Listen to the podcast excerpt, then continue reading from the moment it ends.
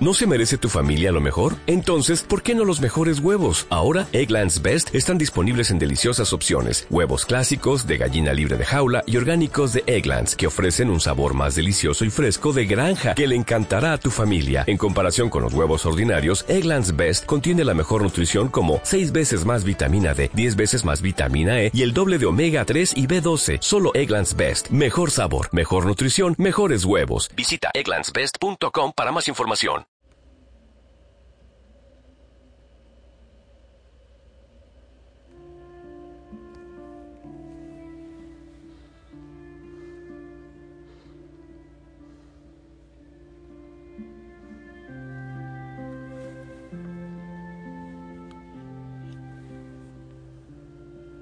Hijo, hijo sana, un abrazo para ti.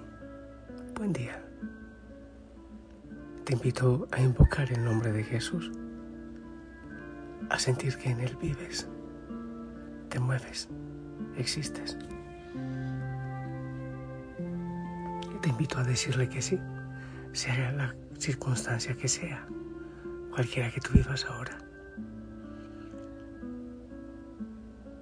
Yo, bien, estoy bien, gozando del Señor. Estos días han sido un poco más suave, viendo a tanta gente con COVID, incluso atendiendo a gente con COVID, pero no me pasa nada, Dios es grande, siempre negativo, bueno, yo positivo, pero, pero no tengo COVID. He tenido una especie de resfriado continuado como por 15 días, pero nada más. En esos 15 días me he hecho como cuatro pruebas y siempre negativo, pero yo siempre positivo. Todo muy bien. Y pido al Señor que te bendiga, que te abrace, que te acompañe.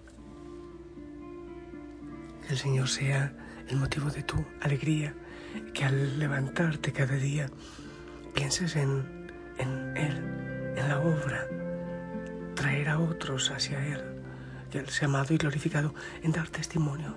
Y yo te bendigo a ti, a tu familia, lo que harás, que Él te proteja, te cuide en todo momento. Y que el Espíritu Santo venga. Quiero compartirte la palabra. Ahora ya uso lentes siempre porque siento que, que no veo bien. Seguimos con el segundo libro de Samuel. Me encanta la historia de David. Escucha, dice así, en aquellos días uno llevó esta noticia a David. Los israelitas se han puesto de parte de Absalón. Entonces David dijo a los cortesanos que estaban con él en Jerusalén, Ea, huyamos, que si se presenta Absalón no nos dejará escapar. Salgamos a toda prisa, no sea que él se adelante, nos alcance y precipite la ruina sobre nosotros y pase a cuchillo a la, la población.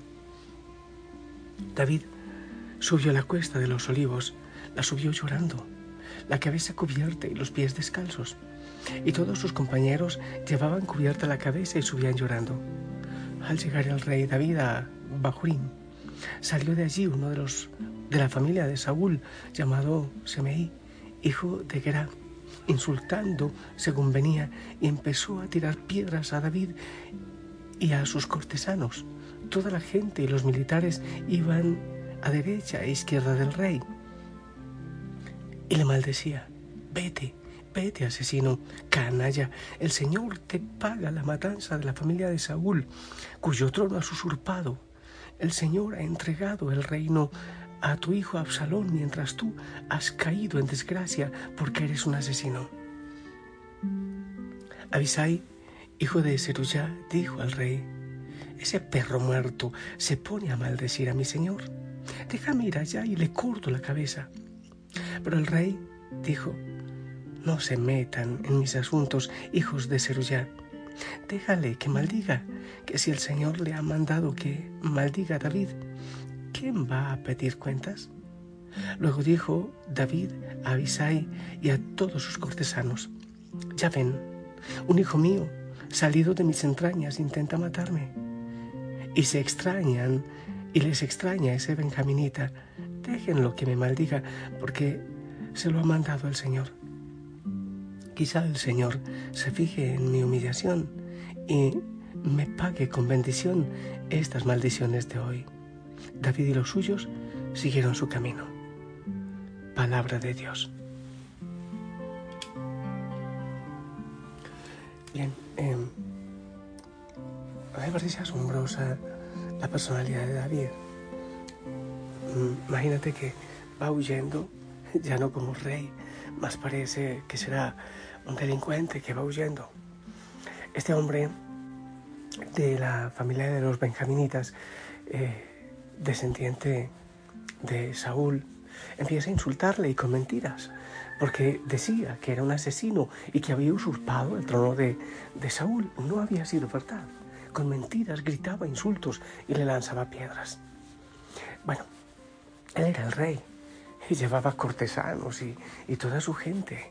Imagínate tú lo que hubiese podido hacer este rey si se sale de casillas y, pues lo, lo, manda a destrozar y acepta la propuesta que le hace aquel cortesano. Déjame, yo voy y le corto la cabeza. Imagínate tú cómo sería el corazón que llevaba David porque estaba huyendo de su propio hijo. Huyendo de su hijo. ¿Cómo sería el dolor? Dice que él y su gente iban llorando.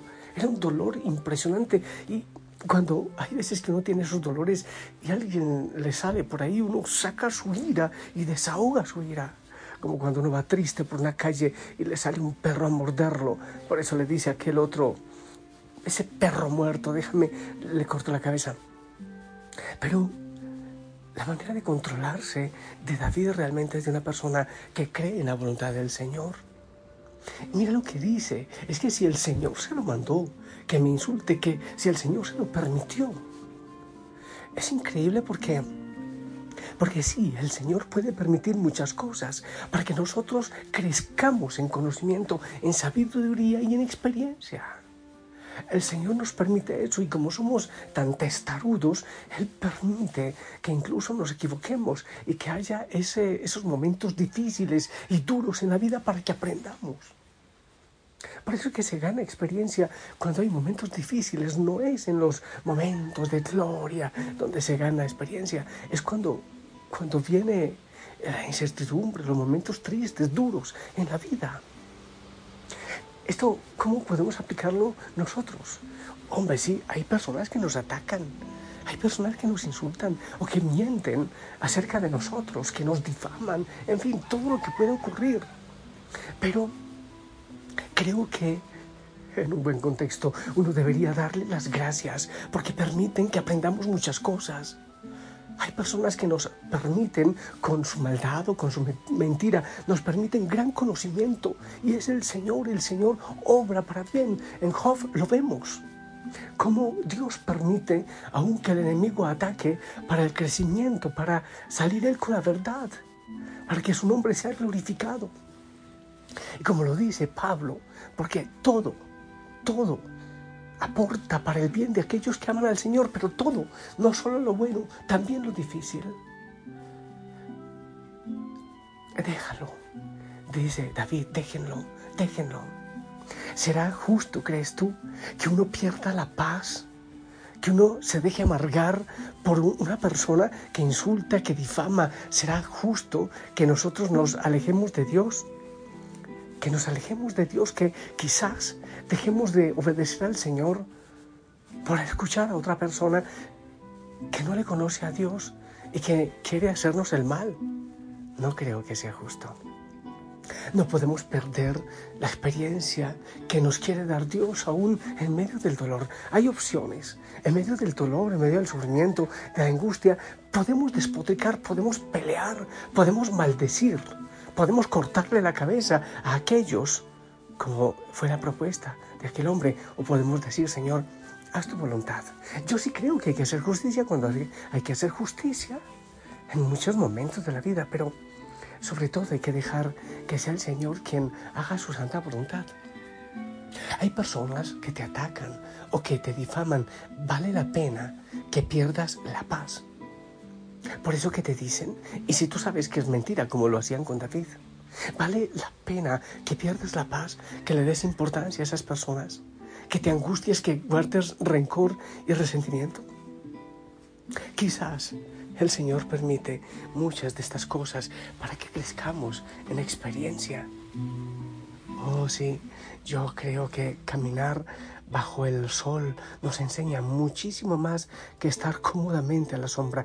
Yo pienso que los caminos difíciles y pedregosos nos enseñan muchísimo más que cuando todo lo tenemos cómodo, asegurado. Hay que darle gracias a muchas personas porque nos prueban, porque nos purifican, porque nos llevan hacia adelante el conocimiento no te olvides que el enemigo, no te olvides que el diablo sirve a Dios, a su voluntad. De hecho, recuerdo un, chiste que escuché y me gusta y te lo voy a referir ahora. Una señora muy cristiana, amante de Dios, y tenía una vecina que era una tremenda bruja, que era atea, no creía en nada, era, bueno, bruja en su brujería. Y alguna vez la señora cristiana, la vecina cristiana, eh, cae en, en pobreza y clamaba todo el tiempo, Señor, Señor, ayúdame, Señor, yo creo en ti, socórreme, Señor, mándame comida para mí, para mi hijo, mándame algo de comer. Y, y cada día era eso. Algún día la bruja se cansa de ese lamento de la vecina y llena una canasta de víveres y le lleva y le dice, bueno vecina, como se nota que su Dios no le escucha, aquí le traigo esta canasta de parte de Satanás. Y la vecina cristiana sonríe y dice, gracias Señor, porque cuando yo oro, hasta Satanás te obedece. Hey, todo ayuda a bien para aquellos que aman al Señor.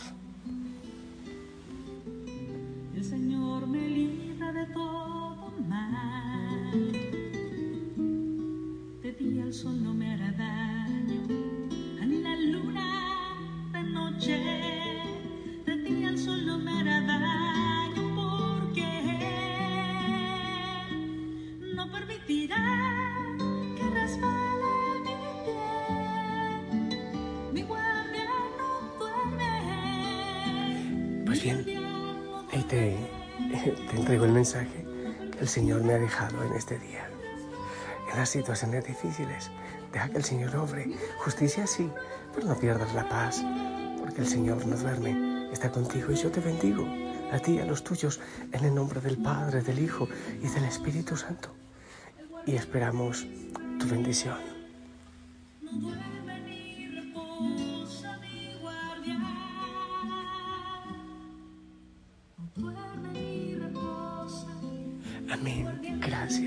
Un abrazo grande. Que el Señor te bendiga. Te envío abrazos de toda la familia Osana, que oramos por ti y te amamos.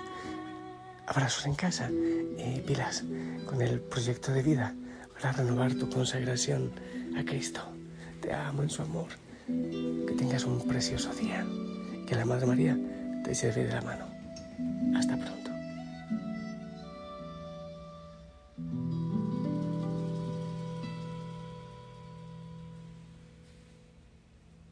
Dale más potencia a tu primavera con The Home Depot. Obtén una potencia similar a la de la gasolina para podar, recortar y soplar con el sistema OnePlus de 18 voltios de Ryobi desde solo 89 dólares. Potencia para podar un tercio de un acre con una carga. Potencia para recortar el césped que dura hasta dos horas. Y fuerza de soplado de 110 millas por hora. Todo con una batería intercambiable. Llévate el sistema inalámbrico OnePlus de 18 voltios de Ryobi. Solo en The Home Depot. Haces más. Logras más.